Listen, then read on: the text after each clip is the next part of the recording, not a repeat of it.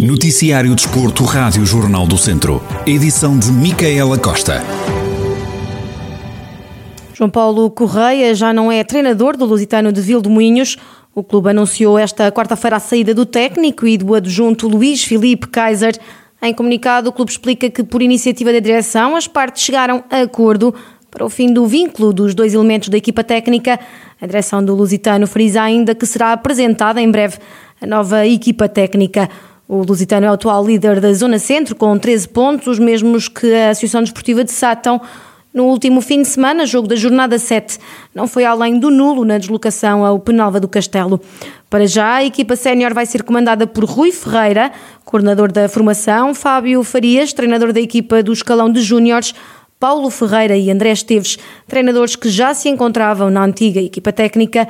João Paulo Correia foi apresentado como treinador do Lusitano em junho deste ano, sucedendo a Paulo Menezes, quando chegou ao clube, Trambelo disse que foi com imensa satisfação que aceitou o desafio do Lusitano, voltando assim a uma casa onde tinha estado a trabalhar nas camadas jovens e com sucesso. Esta é uma notícia que pode ver desenvolvida no noticiário das 5 e meia da tarde. Nos automóveis, o Rally de Mortágua, que acontece este fim de semana, pode decidir o título desta temporada. Armindo Araújo, ao volante de um Skoda Fábia, pode conquistar o seu sétimo título de campeão nacional caso fique num dos dois primeiros lugares do Rally, oitava e última prova do Campeonato de Portugal. O piloto Santo Tirso, de 44 anos, vencedor do Rally de Portugal, do Rally Serras de Faf e do Rally de Castelo Branco, parte para a oitava e última etapa da competição como líder do Nacional com 155 pontos, sabendo que a vitória ou o segundo lugar lhe dão automaticamente o título.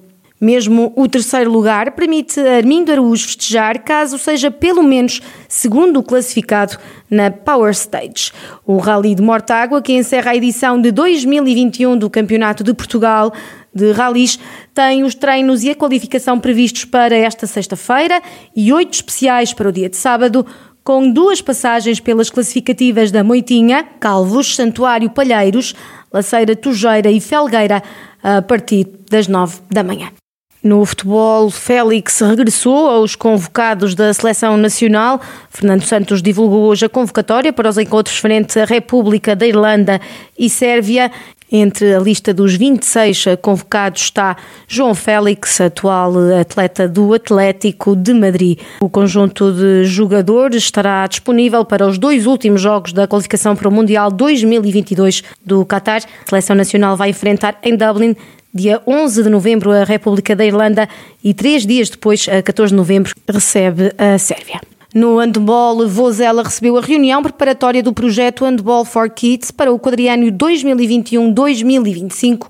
A iniciativa decorreu no Salão Nobre dos Passos do Conselho.